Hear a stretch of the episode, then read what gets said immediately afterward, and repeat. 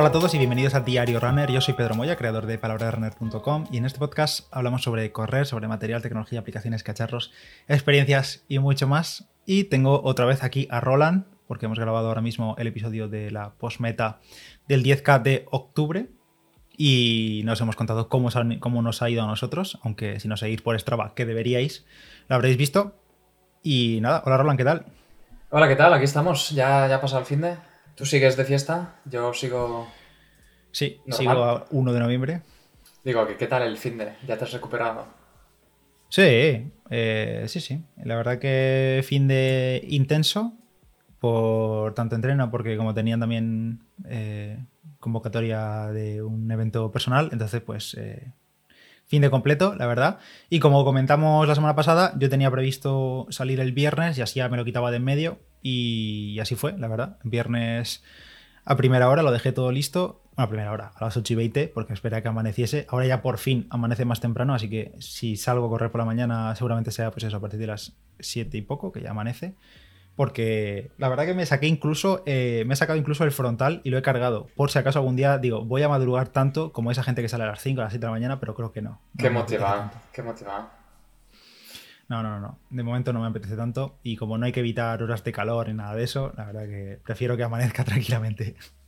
Si hay algo peor que es que salir a oscuras a correr, es salir a oscuras a correr antes de que amanezca. O sea, qué necesidad. Y con frío, bueno, pero esa gente que sale a las 4 de la mañana es... bueno, eh, si tienes, pues eso, cosas laborales y luego último hora tampoco puedes, pues bueno, lo puedo llegar a entender. En mi caso, como no es así, pues oye, yo... Yo doy gracias a Dios de no, no, tener que llegar a eso porque seguramente dejaría de correr si tuviera que hacer eso. Oye, así que eh, nada, viernes. Aquí es el momento de insertar eh, el pequeño, la pequeña parte del episodio en el que comentamos antes de la 10K que íbamos a hacer encima de 39 los dos. Y, ahora podemos comentar las carreras. Eh, los dos encima de 39, ¿no? Bueno, a ver, yo sí. Tú, tú, viste ya mi tiempo del viernes, dijiste, bueno, pues voy a hacer un poco menos. Y como ya saliste el sábado, el domingo, no recuerdo, dijiste, bueno, pues voy a joderle, voy a hacer un poco menos y voy todavía más de tapado. Pero yo, mi tiempo es de 39. Tu tiempo, que el último, el último kilómetro apreté lo justo para bajar de 39, pero literalmente así, o sea, solo hay que ver los parciales kilómetro a kilómetro para decir, para ver que solo me esforcé, va a sonar muy sobrado, solo me esforcé más el último para bajar de 39. Sigue, que lo estás mejorando. O sea, me estás diciendo, mi tiempo es de 39 menos el último kilómetro que he bajado de 39. O sea, técnicamente no es de 39, es. Lo tengo aquí delante. Bueno, no sé qué metiste de 10K, pero 38 con 50 y algo. metí esto, metí esto. 38, 58. Eh, porque bueno, fueron 10 que 0-1, tampoco voy a rascar ahí. Eh, pero sí, eso, mi estrategia era la de literalmente salir a, 39 minutos y hice lo que te comenté en septiembre. Eh, me puse en Street la calculadora de carrera y puse 10K, eh, 39. Y me salían, creo que eran 270, 280 vatios, creo que eran. Hice exactamente eso, ponerme la pantalla del Street a esos solo vatios y fui así toda la carrera. Sí que es verdad que a mitad de carrera, para asegurar, cambié la pantalla de ritmo porque dije, a ver si me estoy pasando de listo y, voy demasiado lento o demasiado rápido para eso. Pero nada, iba justo en el tiempo.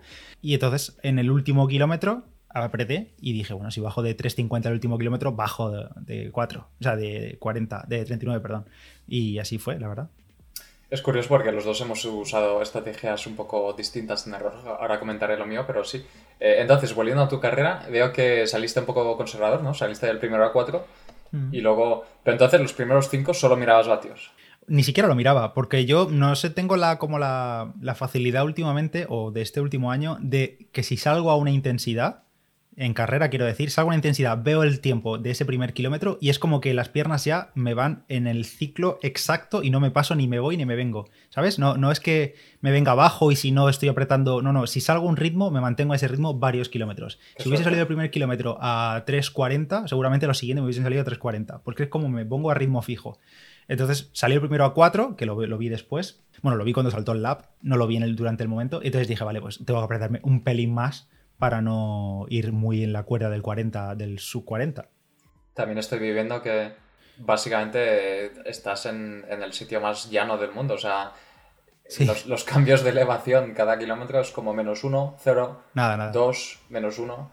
Este- No, no, es ya, es ya no 100%. Además elegí hacer por no irme muy muy lejos y como era viernes por la mañana, yo corro por la carretera, había iba a haber demasiado tráfico de, de gente que va a trabajar y demás.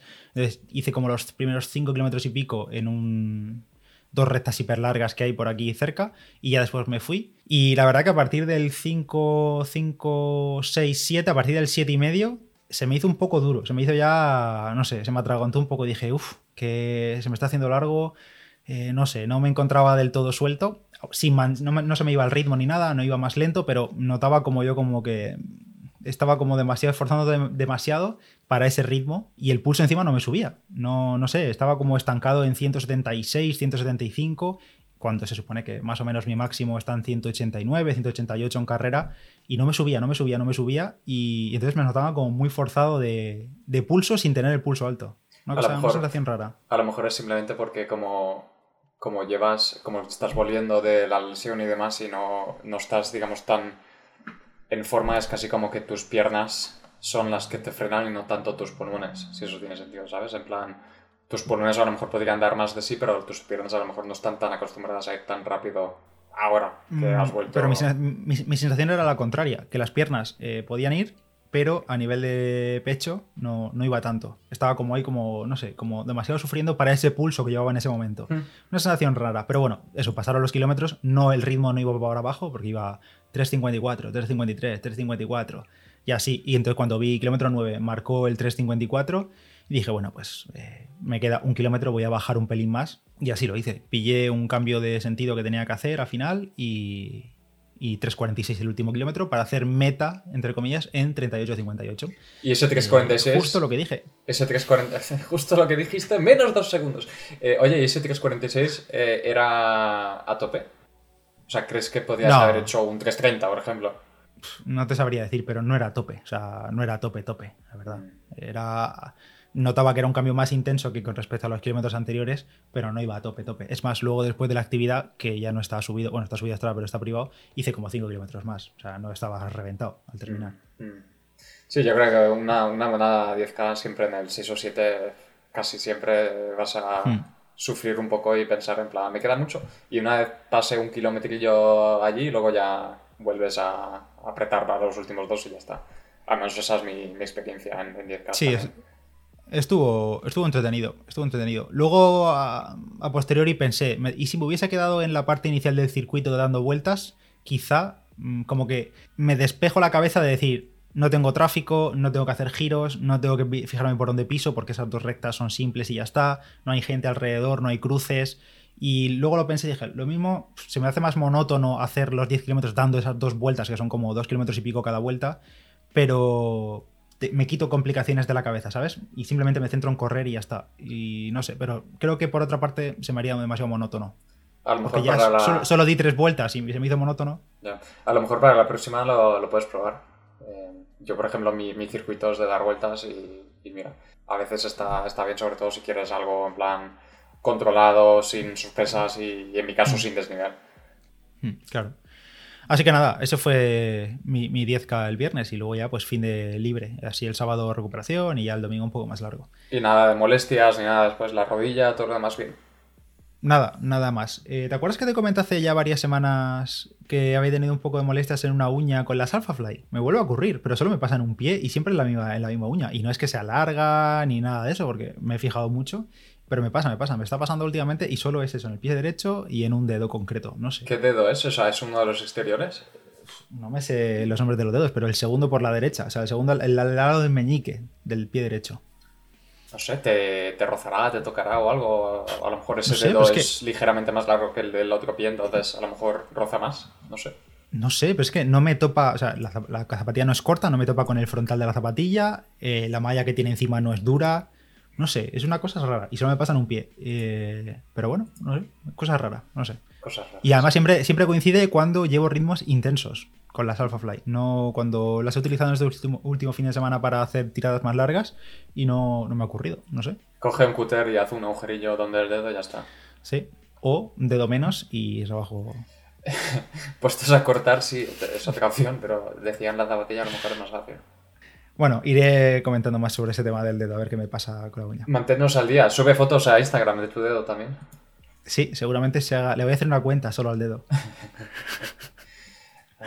y antes de comentar sobre tu carrera del finde, voy a comentar rápidamente el patrocinador del episodio de hoy que está presentado por Xiaomi y sus nuevos smartphones, el Xiaomi 11T y el 11T Pro, dos móviles de cine de alta gama que destacan principalmente por su carga rápida de 120 vatios. Esto es una tecnología exclusiva de Xiaomi, una carga a 120 vatios que permite cargar el móvil de 0 al 100% en 17 minutos.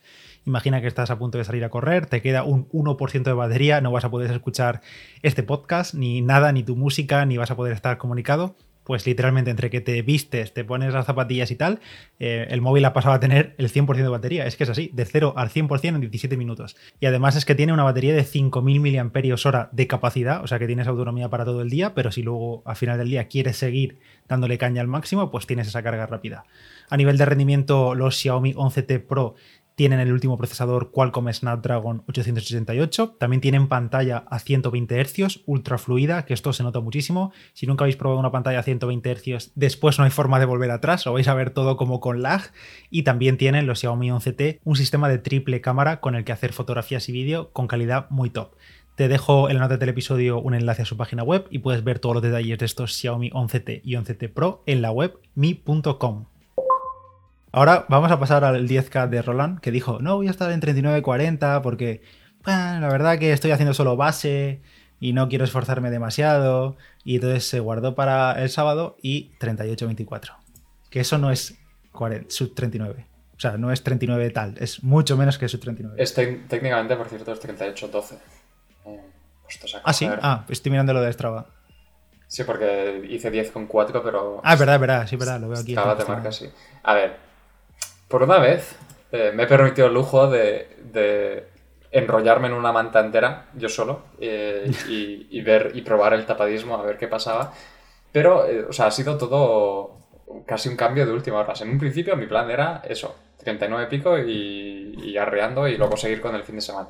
La cosa es que iba viendo los tiempos del viernes, luego iba viendo los tiempos del sábado. Y digo, bueno, si hago 39 pico, acabaré bastante más abajo en la clasificación acabaré perdiendo bastantes puntos. Encima no encuentro un disfraz, entonces no me puedo llevar los puntos extra. No puedo hacer nada. Digo, ¿qué pasaría si pruebo algo distinto y ver qué pasa? Entonces mi idea fue, voy a abrir Pace Pro en el Garmin, eh, que es la cosa esta que te permite eh, configurar carreras en plan, pues quiero hacer una 10 cada tal tiempo y quiero los splits del principio y final que sea pues más positivo o negativo, ¿no? En plan más rápido más, más lento al principio o al final. Y, me hice una estrategia eh, de 10K en 38 y medio, o sea, 38-30, con un split eh, totalmente negativo. O sea, empezando el primero, mira, lo tengo aquí delante, empezando el primero en 3.59 y el último en 3.43, ¿no? Para que salga, pues eso, de menos a más y ir lento a más rápido y acabar en 38-30. Y me puse, salí el sábado por la mañana, empezó el día lloviendo, luego se despejó y justo para cuando salí ya salió el sol y hizo buen día. Y me fui a mi zona donde normalmente hago estas carreras, que es una especie de circuito con forma de una especie de 8 raro entre es una organización y tal, que es lo más llano que hay aquí, pero aún así salen 70 metros de desnivel total. Y salí y me puse en el reloj simplemente la, la pantalla del Pace Pro que literalmente te dice, este kilómetro lo tienes que hacer en tal y estás por delante o por detrás de tu tiempo final que quieres. ¿no? Y te dice, este kilómetro lo tienes que hacer en, por ejemplo, 3.55. Y literalmente te dice, lo tienes que hacer en 3.55 y ahora mismo estás yendo a 3.53. No te dice pulsaciones, no te dice cuánto llevas, no te dice tiempo, no te dice nada. Eh, y solo llevaba eso. O sea, la gran mayoría del tiempo no, ni siquiera sabía cuánto me quedaba, no sabía qué pulsaciones iba, no sabía cuánto tiempo llevaba. Eh, sí que veía los splits, en plan, has hecho el, tercero en X, pero, o sea, esos, los tres segundos que te muestra eso y ya está. Eh, así que bien, en un principio, eh, bien, los primeros me, costaba bastante ir al, digamos, más despacio de lo que te pide, ¿no? Porque primero eran de 3.59, luego 3.55, 54, 52 y bajando y tal. Y hasta el kilómetro más o menos como tú, hasta el 6 o 7 iba, iba muy bien. O sea, controlado, mm, casi que fácil. O sea, estoy mirando las pulsaciones y hasta la mitad o así iba en 180 y pico pulsaciones, que normalmente en una 10K suelo estar por encima de 190 desde el kilómetro 2. Y esta vez no subí al 190 hasta el kilómetro 8. Y más o menos en el 7 y 8 es cuando empezó a picar bastante. ¿no? El 8 lo hice en 3.44, el 9 en 3.40 y el 10 en 3.42 eh, un poquito más lento que el anterior porque justo me tocaba en subida y ya estaba echando los pulmones por la boca. Eh, pero sí, los dos últimos picaban bastante, pero al final, mira, salió 38-12 y, y, contento, la verdad. Muy, muy controlado al principio, duro al final, pero creo que ir de menos a más siempre acabas más contento que salir ahí a tope y luego te quedas sin fuego. Arrastrarse, sí. Mm. Sí, yo creo que de ambas carreras sacamos con que eh, son carreras bastante controladas. En cuanto a. En toda la carrera, quiero decir. Sí que es verdad que, vale, a partir del 7 o lo que sea, eh, sufres un poquito más porque, bueno, es, así, pero bastante controladas. Sí, la verdad es que sí, porque además los dos teníamos tirada larga el domingo. Yo tenía. Mm. Yo, yo, tuve 23 kilómetros ayer, al día siguiente de la 10K. Y, no sabía cómo iba, a estar, cómo iba a estar después de correr la 10K en, en 38 y pico.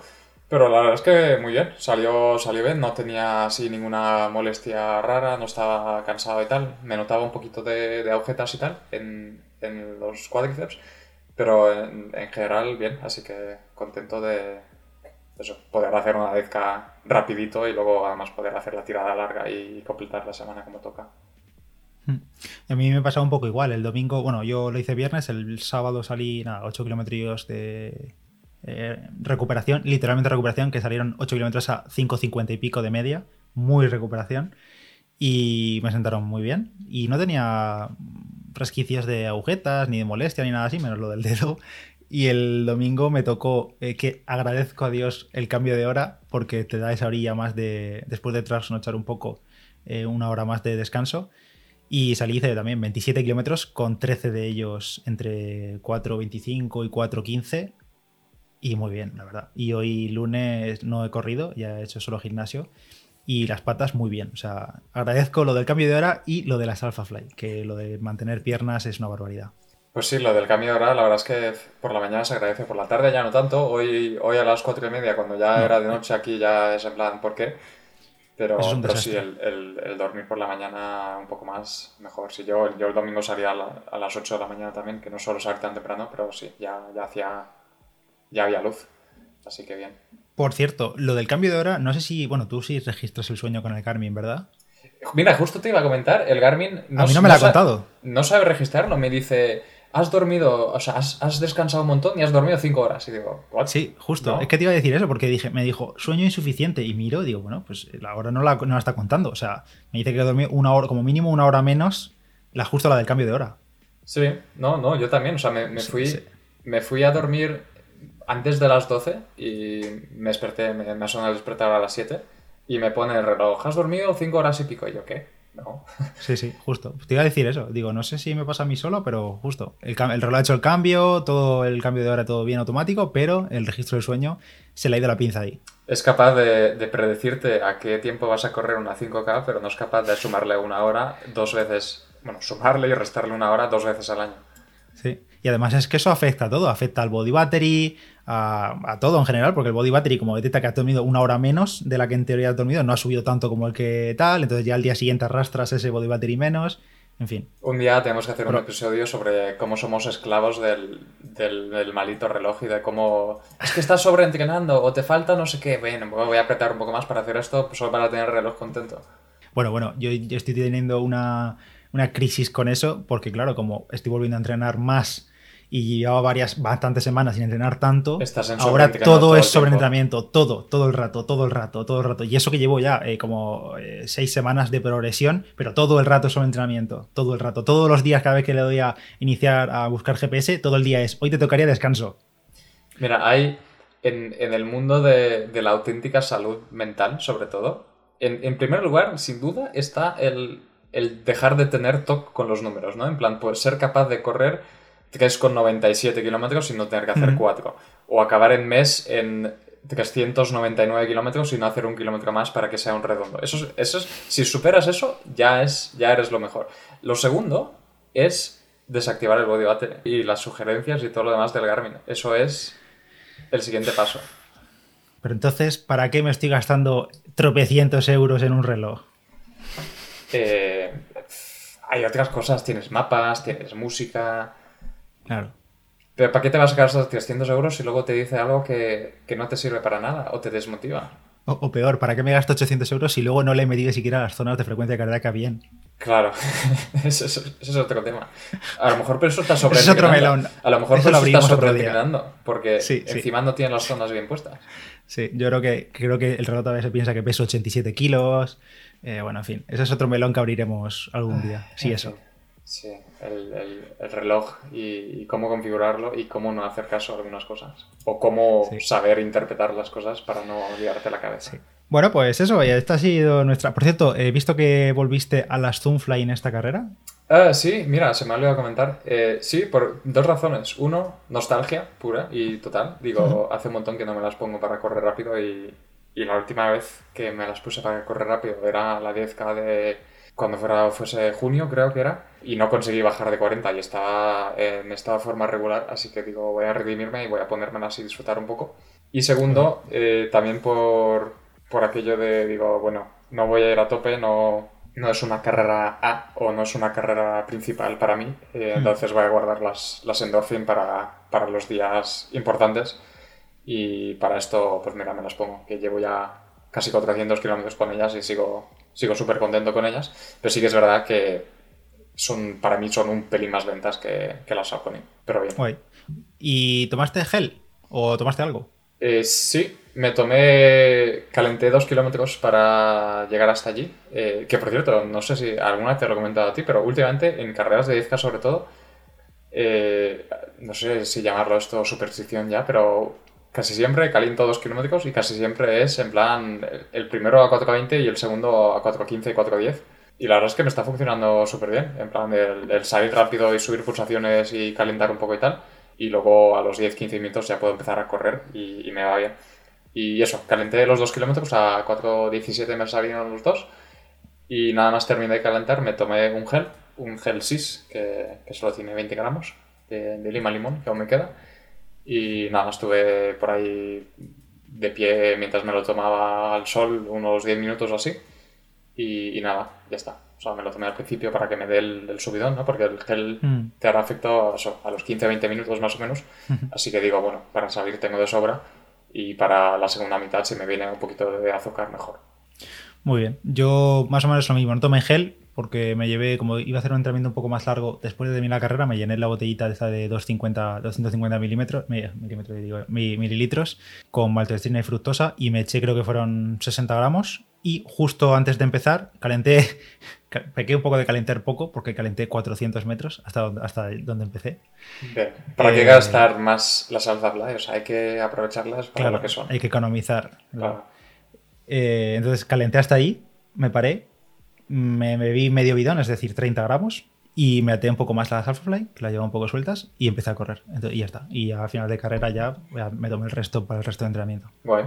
Así que nada, pues eh, lo dejamos ahí. Si queréis papar nuestras actividades en Strava, las tenéis en la descripción, el perfil de, de Roland y el mío. Y poco más. Sí, nos vemos en, en la próxima carrera a ver si eh, hay menos tapadismo y más, eh, más verdad, pero bueno. Mm, no sé cómo Habiendo, habiendo la probado esto el tapadismo tampoco, tampoco está mal. El próximo cae en el fin de semana a mi cumpleaños, así que ya veremos qué. Sí, yo voy a, me voy a aplicar tu excusa del tapadismo, que es, ha sido un cambio de última hora. Y ya está, así quedas bien. Me parece bien. Es, eh, si funciona, funciona. Esto es como, es mejor que la excusa del rey, la de, la excusa no, la disculpa de no volver a ocurrir. Me he Eh, equivocado. Claro. A ver, es que no, no nos hemos equivocado realmente. o sea, Ya está. A partir de ahora, si te acusan de tapadismo, ha sido un cambio de última hora. Ya está. Es que no tengo nada más que decir. Eh, ¿Sabes lo que falta eh, para esto, verdad? Eh, tienes que hacer un sticker. Cambio de última hora. Cambio de última hora. Cambio de última hora. Venga, con M- eso lo dejamos. MMP. Sí. Venga, chao, nos escuchamos. Adiós, Chao. adiós.